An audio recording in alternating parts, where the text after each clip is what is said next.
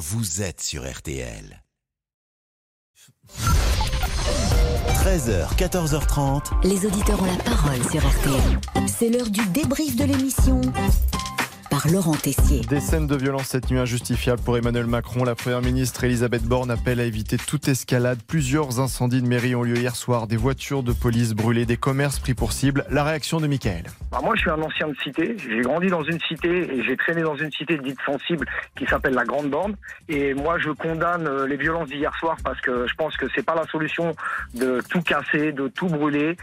Certes, c'est un drame ce qui s'est passé. Au vu des images, le policier avait une seconde ou deux à peine pour prendre sa décision, mais euh, en aucun cas euh, les jeunes ils doivent euh, réagir comme ça.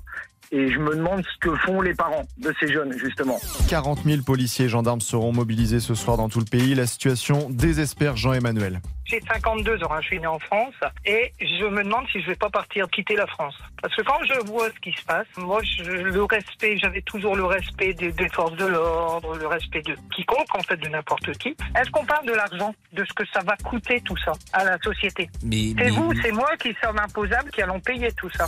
Marc est policier. Il a tenu à revenir sur les premiers propos d'Emmanuel Macron hier après la mort de Naël, 17 ans. Inexplicable, inexcusable et ça ne passe pas pour Marc. Je vais vous dire franchement, les mots du président de la République, il aurait certainement dû s'abstenir en fait de, de donner ce de donner cet adjectif inexcusable. Ce qui s'est passé hier soir est inexcusable, oui. Et la marche blanche a démarré à Nanterre en hommage à Naël. Flore est présente sur place. Pour l'instant, tout se passe bien. Euh, Le but est de, de, de montrer euh, la solidarité collective euh, autour de Naël et de sa famille.